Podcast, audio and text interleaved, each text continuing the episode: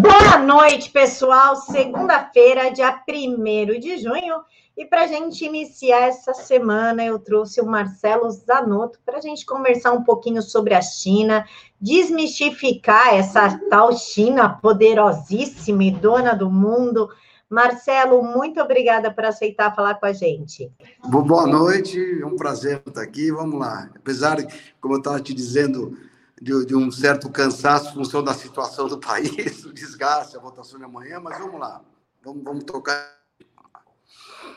Para quem não sabe, o Marcelo é irmão do Paulo Zanotto, um dos cabeças da hidroxicloroquina aqui no Brasil. E hoje já vamos começar aqui com a pergunta que todo mundo se faz. Marcelo, a China é realmente tudo isso que falam? Olha, é, eu acho que a China é bastante, é quase tudo isso que falam, mas ela pode ser que em pouco tempo ela não seja mais nada disso que falam. Quer dizer, tem um risco enorme é, na questão geopolítica e é o que nós vamos tentar debater hoje, tá certo? Ela, ela já foi o sonho, ela foi essa China moderna. Se você pega o, o livro do, do, do Rockefeller, do David Rockefeller, a biografia onde eu vi outro dia uma live excelente, que a pessoa falou que ele é tão vaidoso que ele conta os pecados, ele fala a China que eles fizeram. Essa China que foi pensada pelos globalistas, foi ideal, foi tramada junto com o governo chinês pelo Henry Kissinger, o senhor globalismo, né? É, nos, nos anos 70, e a partir de 78 ela teve um crescimento absurdo, e, na verdade, a China é o sonho de toda empresa gigante, que é você ter uma... Imagina você ter um país enorme, cheio de escravos, que era isso, trabalho escravo, onde você pode falar, eu vou, eu vou produzir no lugar de trabalho escravos e vou vender em, em, uma, em sociedades mais avançadas, onde se as pessoas não têm uma renda muito maior, o próprio Estado garante uma certa renda melhor para as pessoas e um resultado fantástico, tá certo? E, e, na verdade, eh, a China, na questão de economia, é uma coisa muito complexa. Tanto que eu até já vou falar para você que eu não vou ficar dando uma aula de economia da China, porque eu teria que até me preparar melhor, embora conheça, porque ela é realmente é complexa. Quer dizer, ela é uma ditadura comunista, ao mesmo tempo, eles definem como socialismo chinês, que só, que só funcionaria na China. É, é, é bastante complexo. Você tem, uma, você tem uma figura, você tem sempre quase 160 empresas estatais poderosíssimas, que aí controlam várias empresas privadas. É um país que você tem é, 1 bilhão e 300 milhões, eu acho, de pessoas, é isso? Ou 400, não sei. Bom, mas tem 90 milhões que são do Partido Comunista Chinês. E essas pessoas têm um certo privilégio e uma conduta. Mas você tem também os famosos príncipezinhos, que são 100 mil. O que são os pequenos príncipes chineses? São pessoas que são sempre descendentes, neto, filho, sobrinho, de pessoas que foram importantes no Partido Comunista Chinês, que na verdade seriam como se fossem 100 mil milionários, ultra high-tech, que tem uma, um padrão de vida maravilhoso e, o, o, e, e, vamos dizer, um povo muito explorado. Então, a China, ela, ela, as pessoas falam muito da eficiência, mas na verdade o que ela tinha era um custo uh, absurdo. Uma outra tradição da China foi que, com todo mundo que ela fez os negócios, ela nunca respeitou patentes, não respeitou nada. Por exemplo, vou dar um exemplo, só para vocês saberem. Ela fez um caça, uh, um avião de caça barato, muito bom. O JF-17, que inclusive fabricou 130 com o Paquistão, pra, porque eles têm a rusga com a China. e esse caça é um caça, como eles não tinham toda a tecnologia, ele usa um motor de MiG-35. E tem um acordo, porque a Rússia ajudou a fazer e falou: bom, você põe o meu motor. Né? Tinha um acordo tácito. Quando eles vão oferecer para os outros países, eles falam: olha, o preço do caça é 30 milhões. Com esse motor de MiG, que é muito bom. Mas eu tenho um motor excelente chinês, que você puser, eu te dou 10%, de, dou 5% de desconto. Tá entendendo como é que é por unidade? Sempre fizeram isso. A Vale tem a história dos, dos navios que quando estavam para ficar prontos, ela pegou e, e, e ela pegou e, e, e, os navios ficaram prontos, estavam indo para o mar, ela falou, não, opa, problemas ecológicos. Bom, para resolver o problema, parece que a parte que o Brasil já tinha pago nos navios, a China falou, essa é a multa para entrar num porto, para levar minério. Ou seja, resumindo, estou dando uma história curta, eles pegaram os navios da Vale e ficaram para eles, continuaram importando minério, só que levar os nossos navios e nós perdemos o sinal dos navios. Assim que eles trabalham. A Embraer também, que depois fala, nossa, a Embraer agora, né, até eu queria falar da Embraer um minuto, que é de interesse do mundo, quando falam do futuro da Embraer. Eu acho ridículo, eu acho ridículo discutir o futuro da Embraer falando que a Embraer precisa de China ou precisa de qualquer outra coisa. Basta o Brasil ter o mínimo de vergonha na cara e falar, bom, vamos fazer contratações de, de caças necessárias porque nós tivemos nessa parte, só fazendo um parêntese, saindo do negócio de China, o Fernando Henrique veio para destruir mesmo, para acabar com a, com a indústria de defesa, e o PT fez projetos interessantes, mas em doses homeopáticas, porque como tinha muito dinheiro para financiar é, ditaduras pelo mundo, então, por exemplo, a Dilma, a Dilma, ela tirou, ela tirou na codorna e acertou no cachorro, quando ela escolheu o Gripen, que é um caça excelente, é o melhor caça para terceiro mundo. Mas, por que, que ela escolheu? Ela escolheu porque atrasar 10 anos, como está atrasando de fato, ela comprou em 2013, então ela só ia ter que pôr um bilhão e mais nada, num, projeto de caça, e, mas só que ela comprou 36, o Brasil precisa de 200. Porque se o Chile tem 50, 60 caças bons, é só se fazer uma conta. O Brasil, o Brasil é nove vezes o Chile, tinha que ter quatro, cinco. Mas voltando para a questão da, da China, é, o que está acontecendo? Né?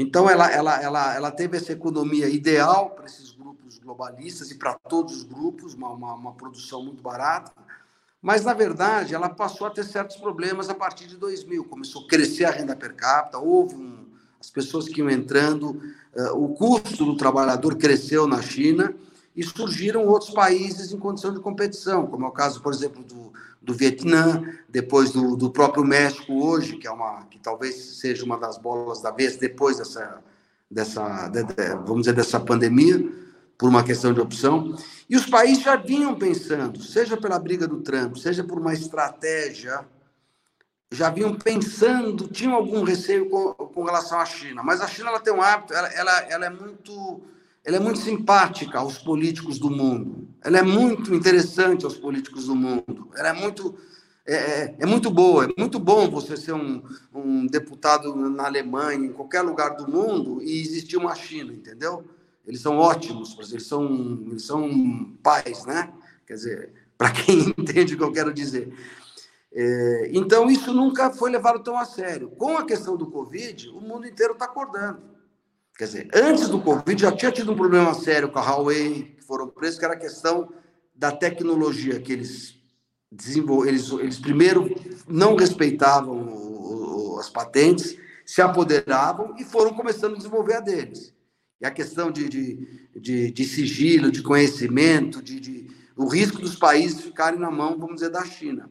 Ela vem usando, vem usando também uma estratégia que usou na África, e tenta usar na América do Sul claramente, hoje é o Brasil, a Argentina, que era uma tentativa, por exemplo, você pega na Etiópia, quando a gente fala aí desse, desse Tedros, o Tedros é resultado de um negócio grande que a China fez na Etiópia, né? normalmente ela empresta dinheiro, ela investe no país, de uma maneira que o país depois não consegue pagar, e depois ela pega a coisa por 100 anos, por 100... é o que ela tem feito no mundo todo. Tá certo? Ela é muito interessante. Mas agora o fato é o seguinte: é que o mundo está dando uma certa acordada para isso. Então, o que acontece? Vamos aqui falar para quem imagina, quando eu disse para você que a China é tudo isso que as pessoas imaginam e pode se tornar muito menos do que isso em pouco tempo.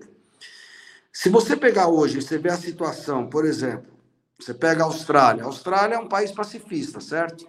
A Austrália fez nos últimos dois anos um investimento total para oito anos de 60 bilhões de dólares em nove submarinos subnucleares, quer dizer, um submarino, vamos dizer, resumindo para quem é leigo, um submarino nuclear que poderia pelo menos atingir é, nuclear no sentido de, de, de, de propulsão, né? que pode ficar um tempão debaixo da que poderia ter mísseis pelo menos para 12 mil quilômetros, nove, para quê? Para se defender da China.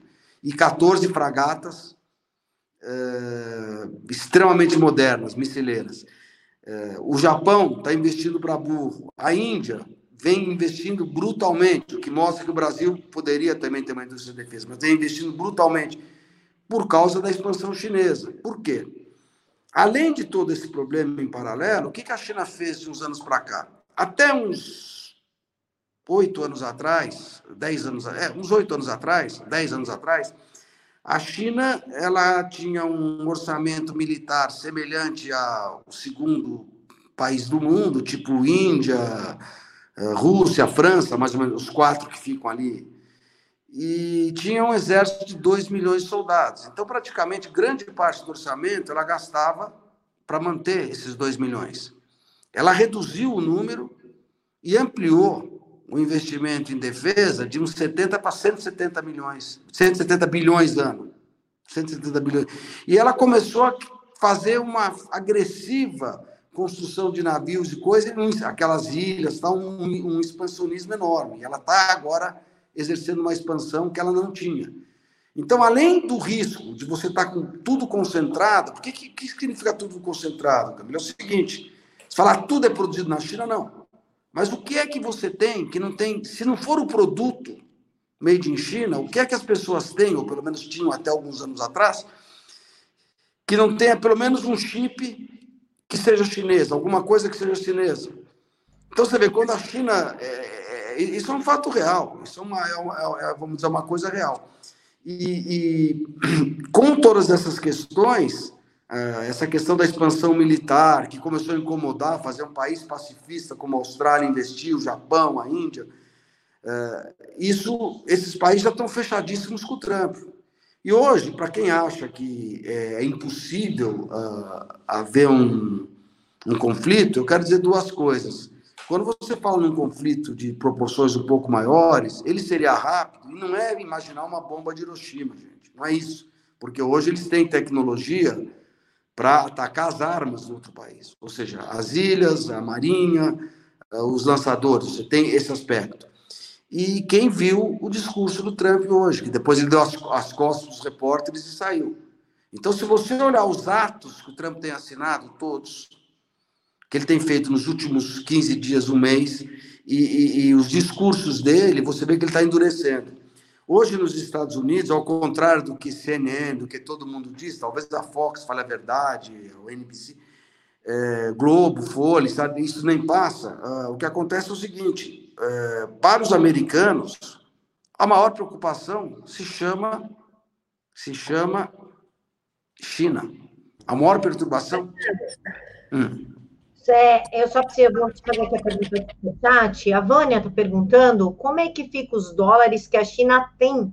Se ela usar, isso pode quebrar o mundo. E ela complementa. O Dória abriu um escritório em Xangai para negociar com a China diretamente agora. Ele quer privatizar os portos de São Paulo. Qual o perigo para o Brasil disso? Bom, uh, o perigo para o Brasil disso é o seguinte: a China ela está muito generosa porque ela tem 1,4 trilhões uh, de dólares em papéis do Tesouro americano. Eu diria para você que esse papel aí vão falar, vai ter os caras do mercado, vão falar, puta, o cara é louco, o cara... mas eu digo uma coisa, é, a China não quebra o mundo, sabe por quê? Porque esses papéis não estão valendo muito e provavelmente os Estados Unidos não vai pagar nada disso. Ele, ele, ele que vai entrar com uma ação. O mundo está entrando com ações. É, é, é, a mesma coisa você imaginar uma ação civil pública aqui. Então você, por exemplo, é dono da Ford, ou dono de uma empresa gigantesca. Se você causa um dano tremendo entre uma ação civil pública, eles podem arrestar o patrimônio ou, ou, ou arrestar o patrimônio para garantir.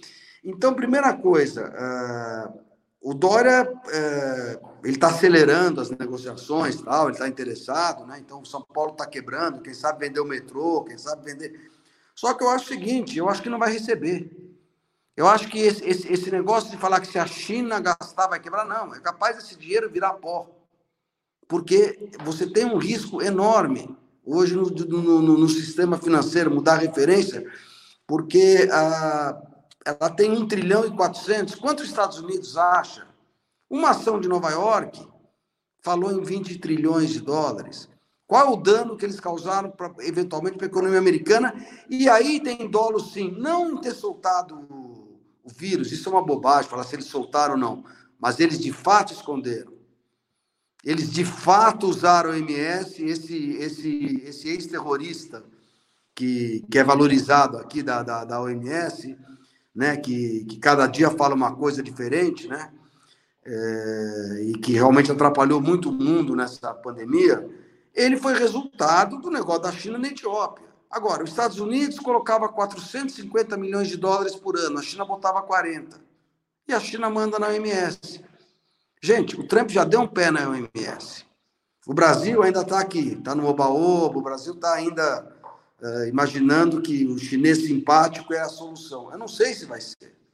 Uh, não dá mais, não dá mais para vir os liberais puros, embora eu seja um cara economicamente liberal, na parte de economia bastante liberal, e ficar fazendo as odds, porque ninguém sabe o que vai ser. Então, essa pergunta dela, eu vou deixar bem claro existia essa preocupação. Hoje isso é bobagem. O que a China tem é que ela está com um papel que ela quer se livrar desse papel.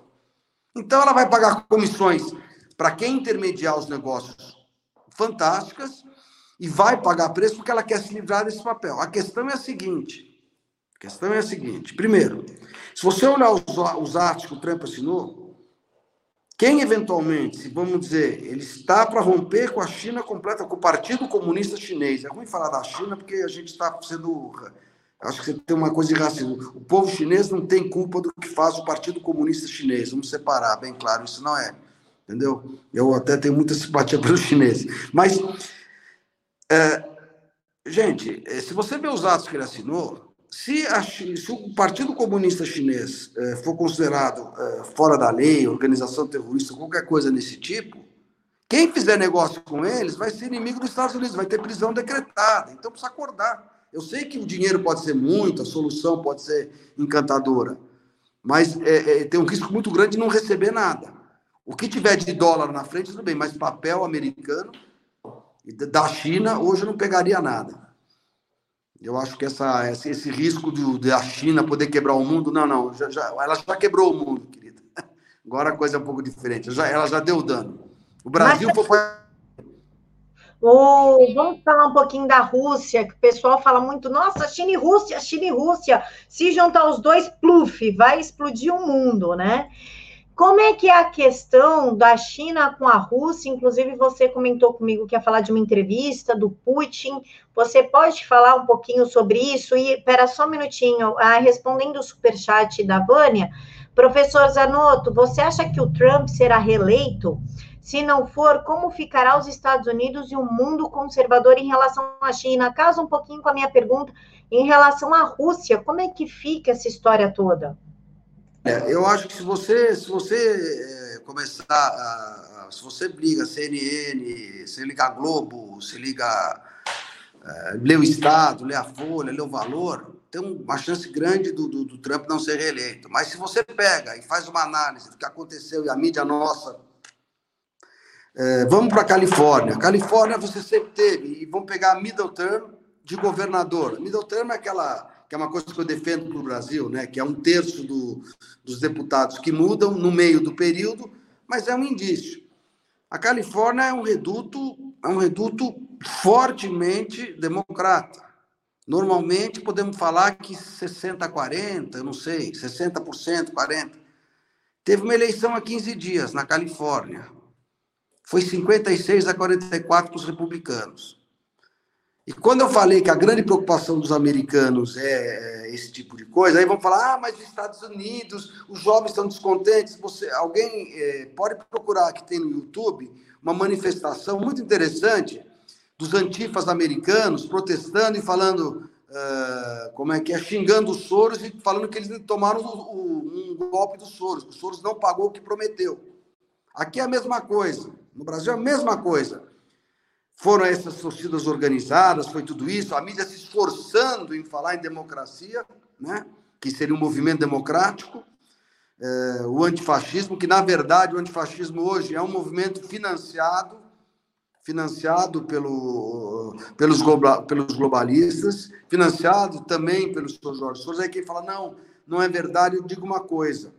Houve uma. uma teve uma. Aconteceu uma uma entrevista do Jacob Rothschild no jornal uh, The Economist, que é um jornal que é propriedade dele e de outro globalista, que é o neto do Agnelli, no ano passado, e teve até uma coisa interessante. Depois dentro no Putin, teve uma briga.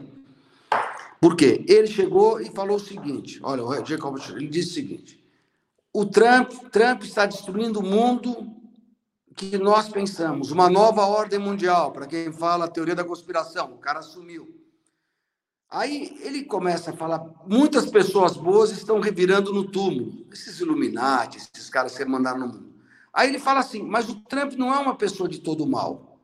Nós conseguimos evitar uma, uma terceira guerra mundial, mas realmente não há conflito que aconteça no mundo nas últimas décadas que a gente não está presente incentivando, alguma coisa desse tipo, tá? E meio que assumindo, fazendo meio que uma meia-culpa. Uma semana depois, o Soros deu uma entrevista, que era ligado a ele, que é o globalista, e falou é, o seguinte: não, nós globalistas vamos vencer, Trump e Putin vão passar. Trump e Putin vão passar. E nós vamos vencer tal, e desmentiu o Rothschild. Até pensei, falei, puxa, ele, ele, ele falou com. Ele, que é o dealer, deu um pito no chefe.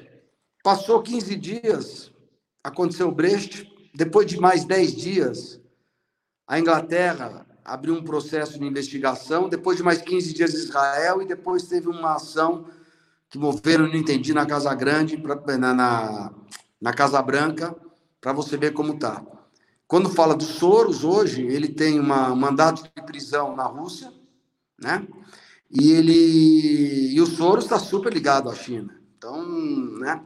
Mas a, a, sobre a Rússia, que as pessoas falam essa ligação, eu vou dizer uma coisa. Há uns seis, sete anos atrás, uma pessoa conhecida da família fez uma entrevista, é, pessoa muito reconhecida lá fora, não vou falar o nome, não interessa, mas fez uma entrevista com o Putin, né? E depois que acabou a entrevista, tem aquela, como ela era uma repórter, vamos dizer, lá fora, muito conceituada e tudo mais, é, uma ghostwriter também, é, famosa, é, ele, o Putin conversou, começou a conversar com ela e ele fez umas perguntas estranhas, muito interessante. Primeira coisa, ele falou o seguinte: você não sabe que os chefes dos seus chefes, é, porque ele falou, você é progressista, né? Você é socialista, né? Olha o Putin falando. Você não sabe que os chefes dos seus chefes estão destruindo o mundo? são esses bilionários, tal, tal, tal, tal. Aí ela já chegou e falou, ah, teoria da conspiração, tal, tal, brincou com ele e tal. E ele começou a conversar com ela. E aí foi a única hora que ele ficou rude, a entrevista inteira, que ele pôs o cotovelo na mesa e falou assim, eu ainda vou esmagar esses iluminados com as próprias mãos. Então, o que acontece? Depois ele foi para uma conversa mais engraçada. Ela contou quando teve aqui, engraçada. O seguinte, que o Putin falou: o anticristo, o anticristo já está na Terra. Como? Ele falou: é, anticristo já nasceu, já está crescido, está aqui na Terra. E ela perguntou: mas quem seria? Isso é depois da entrevista, gente. ele, ele chegou e falou: não, é o francês, aquele Emmanuel Macron. Ela falou: como? O Emmanuel Macron, acho que tinha sido, ou era ministro da Economia, ou tinha saído do ministro da Economia, não estava candidato a nada ainda. Porque ela achou que ele ia falar do Obama. Ela até citou Obama. Falou, não, não é. Como não sei o quê? Ele falou: esse cara vai ser presidente da França, e quando ele sair da presidência da França, a Europa vai ser irrecuperável. E aí ele questionou e ainda falou o seguinte: criticou a América, falou: a América não é uma pessoa, mas ela está como se fosse assim, com uma névoa, ela não consegue enxergar para que o lado que a Europa está indo, entendeu? E, então, o que acontece? Desde que o Trump foi eleito, uh, uh, o Putin, ele, ele não é, ele não, não, tem mais nada de comunismo, isso aí é falta de informação. Ele quer sim uma Rússia grande, negociou uma Rússia tipo União Soviética, só que nos moldes czaristas, um czarismo putinesco. Então, imaginar. Uh, a Rússia, a China foi muito interessante para a Rússia, mas são adversários assim gigantescos. A, a Rússia tem duas forças enormes ainda, militares. Uma, a principal, é a parte nuclear, que não é tão tecnológica, mas tem uma quantidade absurda. É a segunda, eles têm 15 mil tanques. Só para você ter uma ideia, a OTAN, na região da Europa inteira, tem alguma coisa como 5 mil. Os Estados Unidos, não sei se tem 6 ou 7 mil. No mundo todo, para você ter ideia. Ou seja, ele é maior que os por quê? Não era só por causa da Europa, porque eles tinham um receio da, vamos dizer, da China. Então, hoje, eu acho que, eh, por exemplo, no momento que o, que o Trump eh, pega um dos maiores aliados do comunismo chinês e dá uma, uma, uma ideia de prisão, a pessoa tem que, tem que rever o conceito. Eu acho que a Rússia hoje está numa outra. E outra coisa, quando falam de religião, quando falam czarismo, vamos lembrar um pouco. Ele vai sim dar uma força enorme para a religião ortodoxa, não para o Papa, mas para a religião ortodoxa, cristã ortodoxa, porque os czares davam força para a religião e usavam também como mecanismo de poder, vamos, vamos confessar, entendeu? Então, Putin não é exatamente a democracia que a gente sonha, mas hoje ele é um cara que está totalmente aliado ao Trump no sentido estratégico. Não naquela mentira que o Obama fez, sabe? Aquela mentira uh, no estilo assim, sabe? Vamos fazer uma a PL da liberdade da rede social, que na verdade é ao contrário. Não, não é isso, entendeu? Na verdade, ele. ele... Então, eu, eu, eu, eu vejo que o, que o Putin, ele inclusive eu acho que a Rússia vai ser uma das grandes ganhadoras do que está para acontecer no mundo fora do Brasil. A tal da Operação Storm, todo esse tipo de coisa. Aí que entra. Entra a pergunta da Simone, da Operação Storm. É, pergunta: Doutor Oscar Aníbal Chapano, juiz corregedor do Tribunal Penal Internacional, diz que o Trump e o Putin têm acordo no grupo Aliança da Operação Storm contra o comunismo no mundo globalistas. E eu já emendo com a pergunta da Vânia, que é Zanotto. Rússia e China têm enviado armas pesadas e outras tecnologias para a Venezuela. O que você disse em relação a um ataque aos Estados Unidos e Brasil? Veja bem, a Rússia ela, ela conseguiu, ela conseguiu a, a negociação dos sonhos dela faz seis meses. Isso é conhecido, inclusive, por vários pessoal de Itamaraty, pessoal é, no, no, na América inteira, aqui na América Latina. A Rússia ela fez uma troca fantástica, inclusive que foi o seguinte: ela falou, eu saio da Venezuela, ela já saiu da Venezuela. Inclusive o Putin falou faz um tempo, até com ironia brincando, meu amigo, meu amigo Maduro tem os dias contados. E, e, os Estados Unidos, qual é a posição americana para entender qual é a posição que os Estados Unidos pensa de futuro? Todo presidente americano, principalmente a turma que vinha do Saul Alinsky, que, que é maldade e mentira é tudo que consta, é, não tem nada de.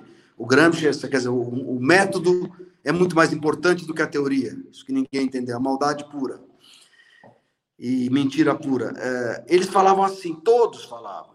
Olha, vocês, aliados americanos, vão começar a investir em defesa porque o, o, o contribuinte americano não, não pode pagar pela segurança do mundo. O Putin está fazendo isso de fato. Ele fala, o Putin não, digo, o Trump, isso de fato. Então, para ele reduzir a participação dele na, na Europa, na, na vamos dizer, no, no, Oriente Médio, o que, que ele falou? Falou, olha, Putin, é o seguinte, pode ter Rússia, mas não pensa em tocar em Israel, não pensa em tocar em Arábia Saudita, nem nos meus amigos. De resto, você vai ter o que você quer. Putin conseguiu tudo o que ele queria.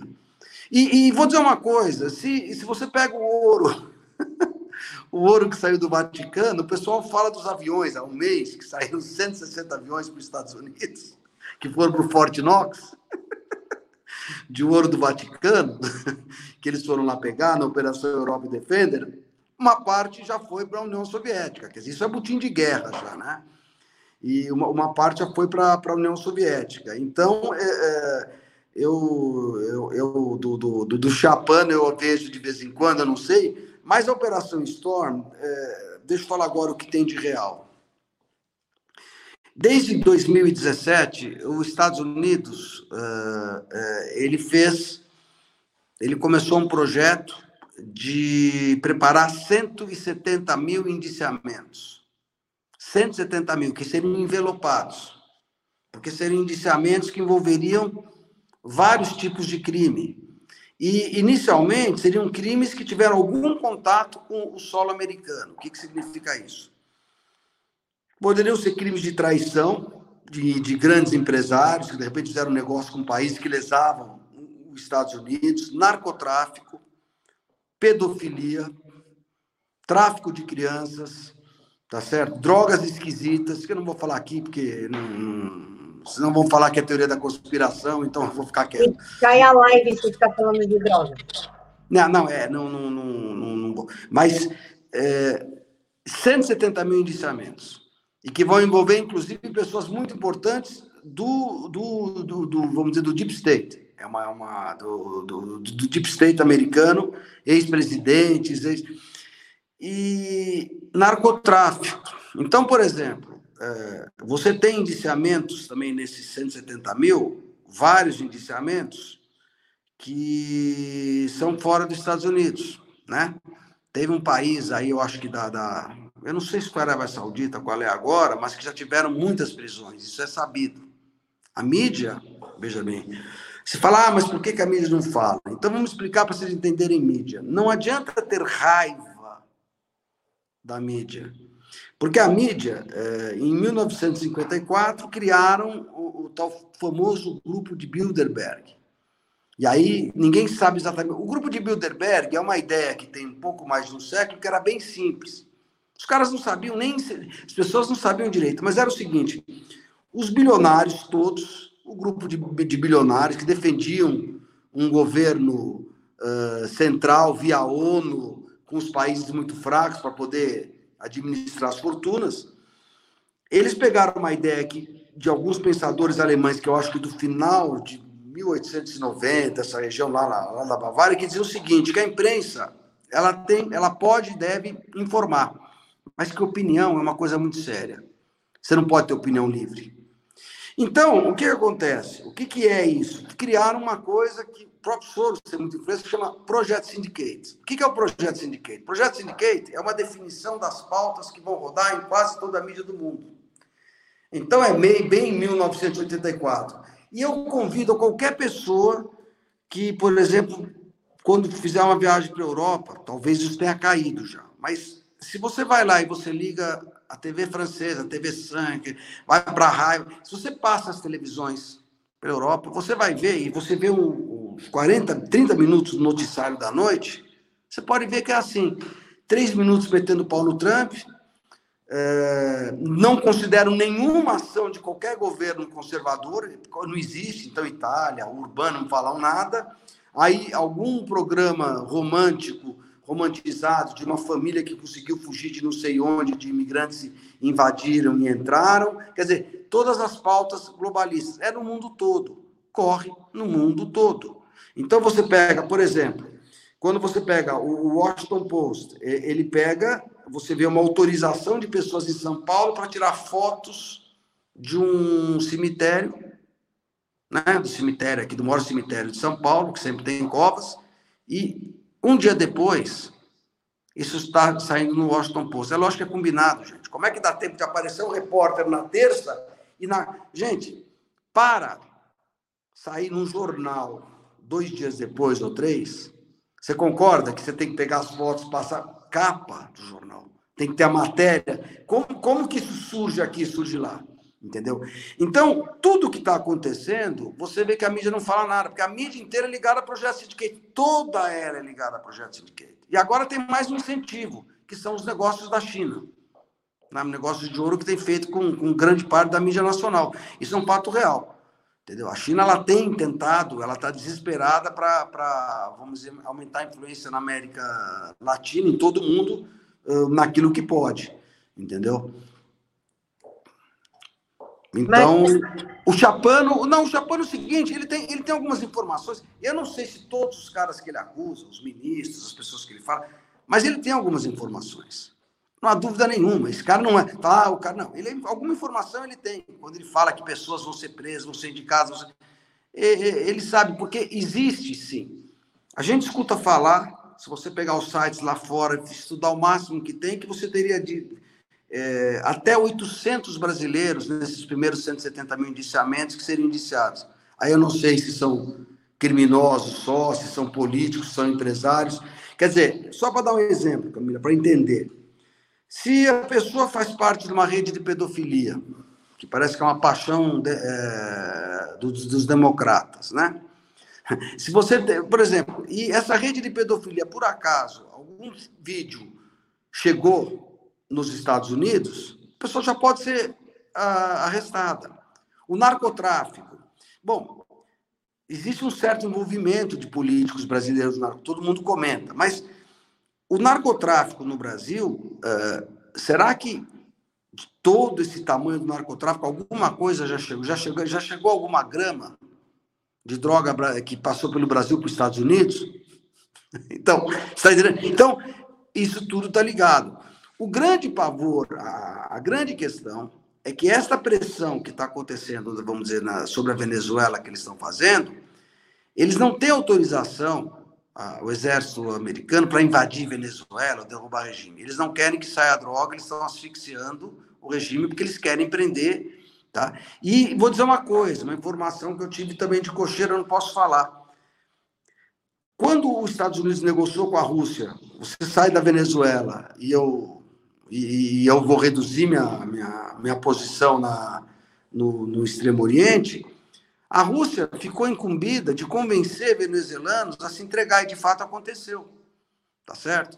Por exemplo, o, o, uma coisa que eu já soube por fonte de lá, dos Estados Unidos, do depoimento do número 4 do Maduro, olha só, do número 4 do Maduro, que falou o seguinte, que, que fugiu, talvez convencido, dez dias depois que a Rússia saiu, e ele se entregou, e ele teria denunciado que existem na Amazônia brasileira, ou pelo que eu entendi, majoritariamente na Amazônia brasileira, 10 mil haciendas, seriam biqueiras de refino de cocaína e que a maioria delas, ou seja, é como se tivesse a produção toda dividida, estaria em ONGs, sobre ONGs ambientalistas. Essas que Bolsonaro falou que botaram fogo, ele tinha razão. Sabe? Nisso ele estava certo, desculpa. Mas o fato é o seguinte, que o cara entregou isso. Veja bem, esse cara, o que acontece com ele? Se ele era, ele era o mais jovem da linha de, de, de, de frente do Maduro, ele não entrega isso, sabe por que ele está entregando tudo isso? Ele tem que dar os locais, tem que dar tudo porque ele ia pegar duas, duas prisões perpétuas ou três. E talvez ele queira poder, depois de 10 anos ou 15 anos, sair da cadeia. O cara está fazendo um acordo, talvez quatro anos, eu não sei. Mas ele entrega. Então, o que acontece? Eu acho que um temor que existe muito grande na Argentina, em vários, em vários políticos na América do Sul, principalmente o pessoal do Foro de São Paulo, é que se cair todo o regime venezuelano, muita gente na Venezuela vai, vai, vai abrir o bico para diminuir uh, as penas. Esse é o grande temor. Isso é uma coisa que eu acho muito, uh, muito, vamos dizer, muito importante. Agora, o quanto que o Oscar fala que ele sabe ou não sabe, eu não sei, mas alguma coisa ele sabe, sim. Porque tem coisas que eu já tive informações por outros uh, caminhos, entendeu? Sobre isso. Marcelo, o Portal das Armas te elogiou num comentário anterior e pergunta agora: qual a sua visão sobre o acordo entre Argentina e China para o lançamento do satélite? É, é, primeira coisa é o seguinte, vamos deixar claro: a gente já sabe como a China funciona. É, é lógico que ela quer lançar satélite, mas é, é veja bem, a ideia dela, é, eu estava estudando isso outro dia. Aconteceu uma mudança agora, porque quem fez esse negócio foi até o Tucano, foi o Macri, que foi um tucanão, que prepara sempre para voltar ao socialismo. Tá? Foi um tucanão, o Macri, não é? O Macri não é liberal porra nenhuma, não é o liberal. Não é o liberal, só dou direito ao Haddad, porque não conhece nada, porque é, Escola de Chicago, Paulo Guedes, por exemplo, é liberal, né? O Macri não é neoliberal. É, quer dizer, é neoliberal, é tucano. Bom, fizeram acordo, mas tem uma coisa muito grave aí, que preocupa muito. Que eles fizeram um acordo para a região do satélite, dividiram uma área razoável. Tá? O que, que aconteceu? Teve um aditivo nesse acordo e eles fizeram um raio de 100 quilômetros que nenhum habitante mais da região pode entrar. Eu acho que o único motivo para você criar um raio de 100 quilômetros é um motivo óbvio. É porque você vai querer montar uma base eh, de armamento. Eu acho que o, o mundo está tendo uma guerra no mundo, e é isso que, que fala da essa Earth Alliance, né? que é essa união contra os globalistas, mas eu acho que o, o, Brasil precisa ter vergonha na cara. O Brasil precisa urgentemente, até vai precisar, vai ter que investir, o Brasil precisa urgentemente começar a parar com essa coisa ridícula de querer gastar um ponto pouco em defesa e tem que começar a se defender. porque é, essa base é um problema para o Brasil. É um problema real para o Brasil. Isso é um risco efetivo. E você não consegue criar um mecanismo de defesa em menos de 5, 10 anos. Então, o Brasil precisa começar seriamente a, a desenvolver. É aí que eu falo da Embraer. Né? É ridículo ficarem, ai, precisamos da China. A Embraer não precisa de ninguém. A Embraer precisa do brasileiro ter vergonha na cara e falar, vamos comprar a porra dos 200 Gripen que precisa e vamos comprar os 40, 50 KC-390 e vamos criar proteção da mesma maneira como ela já está administrando as corvetas. Não é possível que a Índia, que está inclusive reduzindo a, a, a miséria, consegue ter uma indústria tão forte e nós não conseguimos ter. Quer dizer, o Brasil parece que o quê? Vai ser uma fazenda do. Sabe, esse é, hiperliberalismo, ele morreu porque agora as pessoas estão começando a entender com um sustinho né, que quem conhece um globalista, o globalista ele é anticapitalista. Ele não quer é concorrência. Se você conhecer um globalista de verdade, eu já conversei com um globalista de verdade, você fala assim: nossa, eu tenho uma ideia que dá muito dinheiro, ele ri na sua cara e, e levanta e não discuta.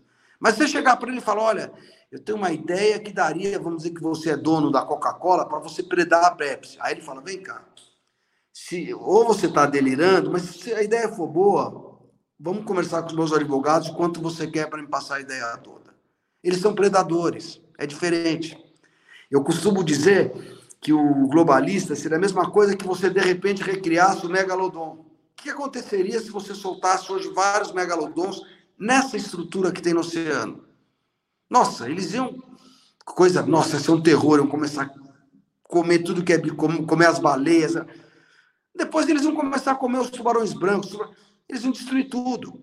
Porque eles eram predadores tão gigantescos que é isso. Quer dizer, ele, ele, e ele nem come tudo, ele dá uma mordida na barriga da baleia, mata a baleia, come um pouco, depois mata a outra.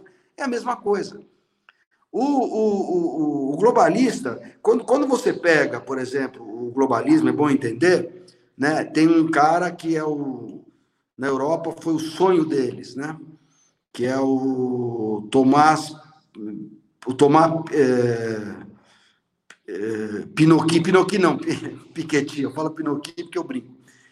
É, aquela ideia do, do, é, de, vamos dizer, aumentar, você reparou o fetiche que eles têm, aumentar imposto de rico. É óbvio. Se eu sou um cara de 10 bilhões, Camila, o que, que eu vou querer? Eu vou querer que aumente o imposto dos ricos, eu crio uma fundação, eu me defendo para poder predar o meu concorrente de um bilhão. Tá entendendo ou não? É óbvio, você vira predador. Então, mesmo que eu fale, bom, meus filhos vão ter que pagar um puto imposto, não interessa. O que eu vou poder predar, o que eu vou poder aumentar meu patrimônio é muito maior. Por isso que você vê toda hora o Bill Gates, o Bill Gates, falando que tem que aumentar o imposto dos ricos. Aqui tem proposta do PSDB toda vez. Agora eu pergunto, a Folha de São Paulo, a cada quatro meses, ela põe assim, os 10% mais ricos. Eu pergunto uma coisa para a Folha de São Paulo. Que tal, uma vez na vida, ela parar com essa proposta globalista e falar, por que, ela não fala do 0,001% mais rico? Está entendendo ou não? Porque se você pegar mil brasileiros mais ricos, você vai ver que o resto, aí você vai ver o que é realmente patrimônio. Então, sempre aquela coisa, tributinho, 1%, meio por cento, em meio sobre a riqueza, vai até 2%. Por que vai até 2%? Por que, que não começa com um cara de 50 milhões de dólares e pega os caras lá em cima? Nunca. Porque a ideia do globalismo é predar, é destruir o, o, o, é, a visão deles é destruir o ódio que eles têm. Não é da pessoa, não, não é, eles adoram a esquerda por, por dois motivos. Aí eu vou ter que usar uma frase que é atribuída ao Pablo Escobar, né? Estou saindo da China, depois volto, mas que é muito interessante, que o Pablo Escobar, já no fim da vida dele, quando estava caindo, ele teve uma de poeta. E um jornalista que gostava foi conversar com ele e perguntou para ele, eh, falou, puxa, é, e ele falando com o jornalista, falou: Sabe, eu matei algumas pessoas. O cara falou: Não, você matou gente pra cacete. Ele falou: É, mas sabe de uma coisa? O pessoal achava que eu tinha uma certa simpatia pelos socialistas, que eu matei muito mais conservadores, né? Essa história é engraçada. Aí ele falou: É, mas é, é verdade, por que isso? Falei, Não, é, isso de fato aconteceu porque o homem de esquerda ele é sempre mais barato, mais sem vergonha, é mais fácil de comprar. É uma piada que tem, mas é um fato que foi contado. Só que Lógico, aí vai chegar não sei quem.org e vai falar, olha, é mentira, não é verdade e tal, não sei o quê. Mas essa história veio da Colômbia. Eu soube já o Colômbia. Então, é, é, é uma coisa que vem, é, vamos dizer, é uma anedota, só que são anedotas politicamente incorretas. É, tá certo? E o globalista, na verdade, ele entende isso. Ele fala, eu prefiro o regime chinês porque ele negocia com o PC. Direto. Tá certo? As empresas menores lá são ligadas também ao PC. Toda empresa que tem um mínimo de importância tem que ter alguém do Partido Comunista. Então, eu acho até legal a privatização do Dória. Eu acho bárbara. Nós vamos pegar o que é do Estado de São Paulo e vamos estatizar via China.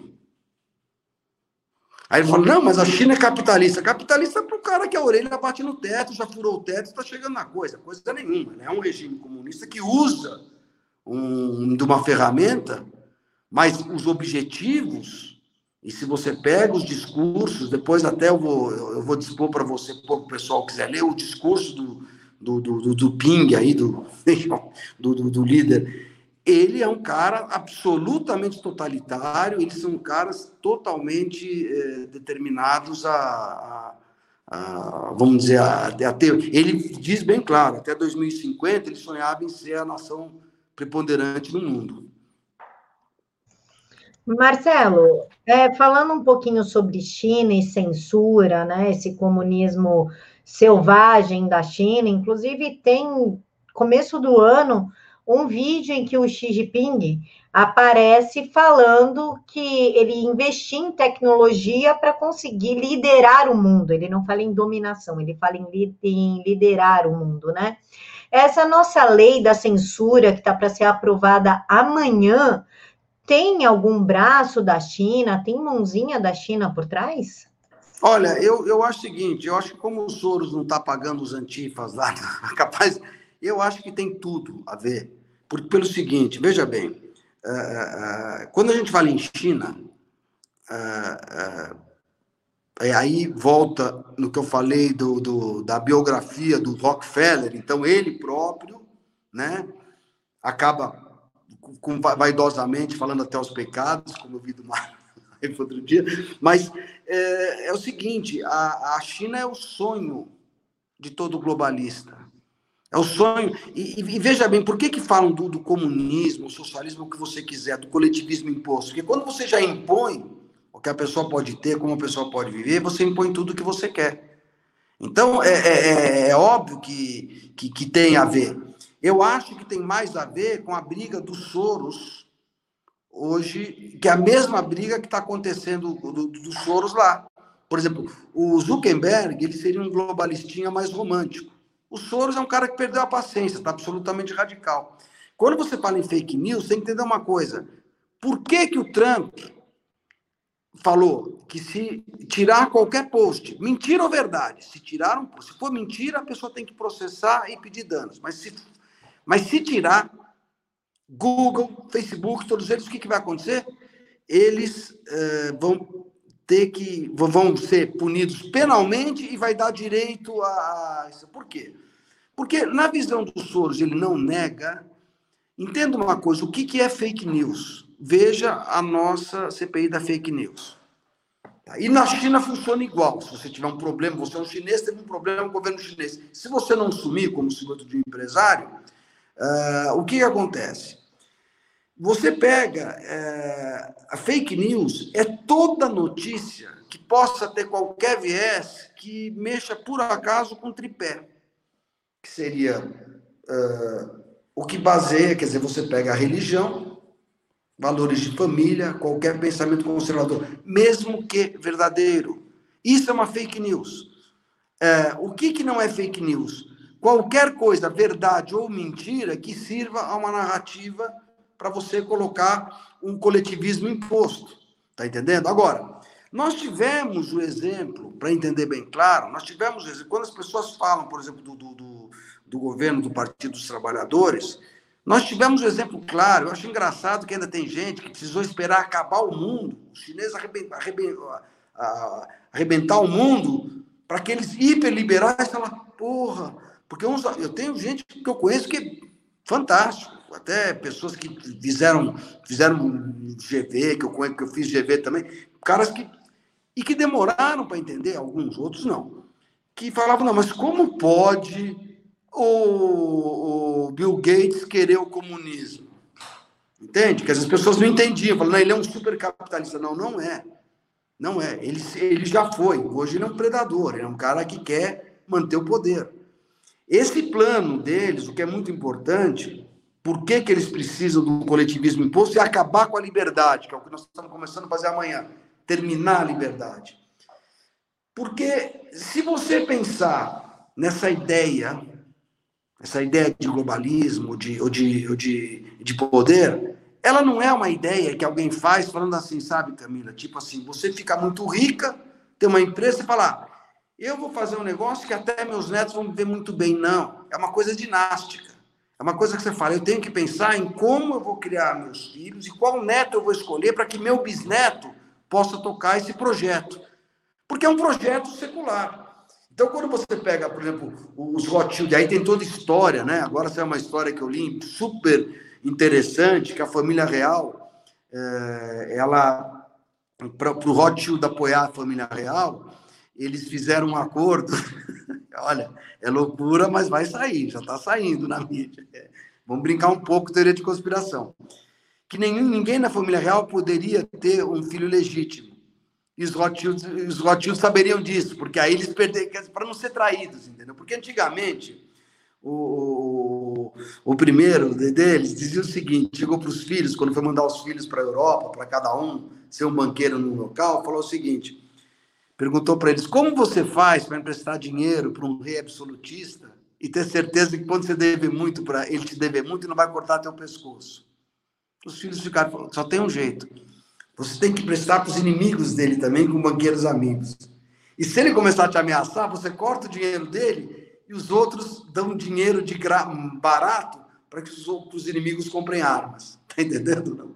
E essa estratégia sempre existiu. Investir dos dois lados, né? a brincadeira aqui na Guerra do Paraguai, os primeiros paraguaios que morreram eram escoceses, que estavam ensinando os paraguaios a usar os canhões igual os canhões que o Brasil tinha, é, esse tipo de coisa, né? de investir sempre dos dois lados. Né? Então é isso. Zanotto, para a gente finalizar, a gente já está 52 minutos, eu não posso pegar o horário do meu coleguinha. Quais são as suas considerações, então, para a gente fechar sobre a China e o mundo?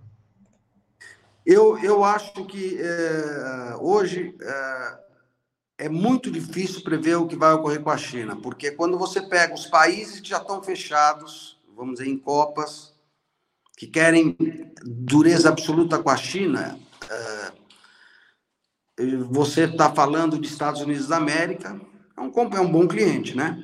Depois está falando Japão, bom cliente. Coreia do Sul, bom cliente. Austrália, um pouco menor. Inglaterra vai no bojo. E, e, e, Israel. E se os Estados Unidos fizer uma sanção, aí esse é o problema que preocupa com o Brasil. Aí você realmente, talvez, a China tenha que se reestruturar e reencontrar o caminho. O que eu acho que eles gostariam é que o Partido Comunista Chinês saísse. Eles não vão sair. Não vão, não vão sair, não vão aceitar sair.